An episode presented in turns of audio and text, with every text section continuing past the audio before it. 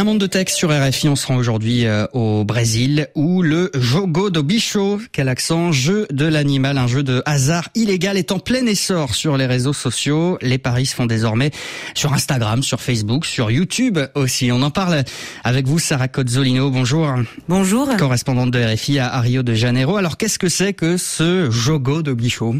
Eh bien, c'est une véritable institution brésilienne, sorte de patrimoine immatériel illégal du pays qui existe depuis plus de 125 ans.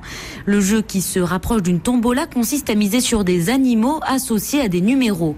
Dans le jeu de l'animal, chacun des 25 animaux correspond à 4 numéros, de l'autruche 1 à 4 à la vache 97 à 100.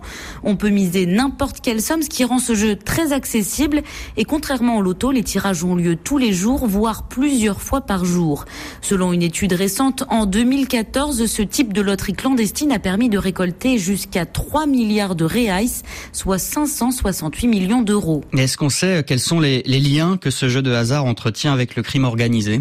S'il n'est pas autorisé, le jogo de bichot est toléré. Officiellement, les sanctions vont de 4 mois à 1 an d'emprisonnement avec sursis, mais elles sont rarement appliquées.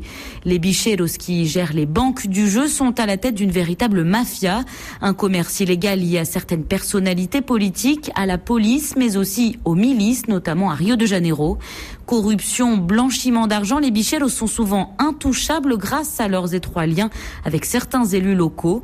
Depuis les années 1930, le Jogo de Bichot est même l'une des sources de financement des écoles de samba qui ont besoin de mobiliser de grosses sommes d'argent pour organiser leurs défilés et entretiennent de fortes connexions avec la mafia des jeux illégaux. Et en se développant sur euh, les réseaux sociaux, Sarah, le jeu devient euh, incontrôlable?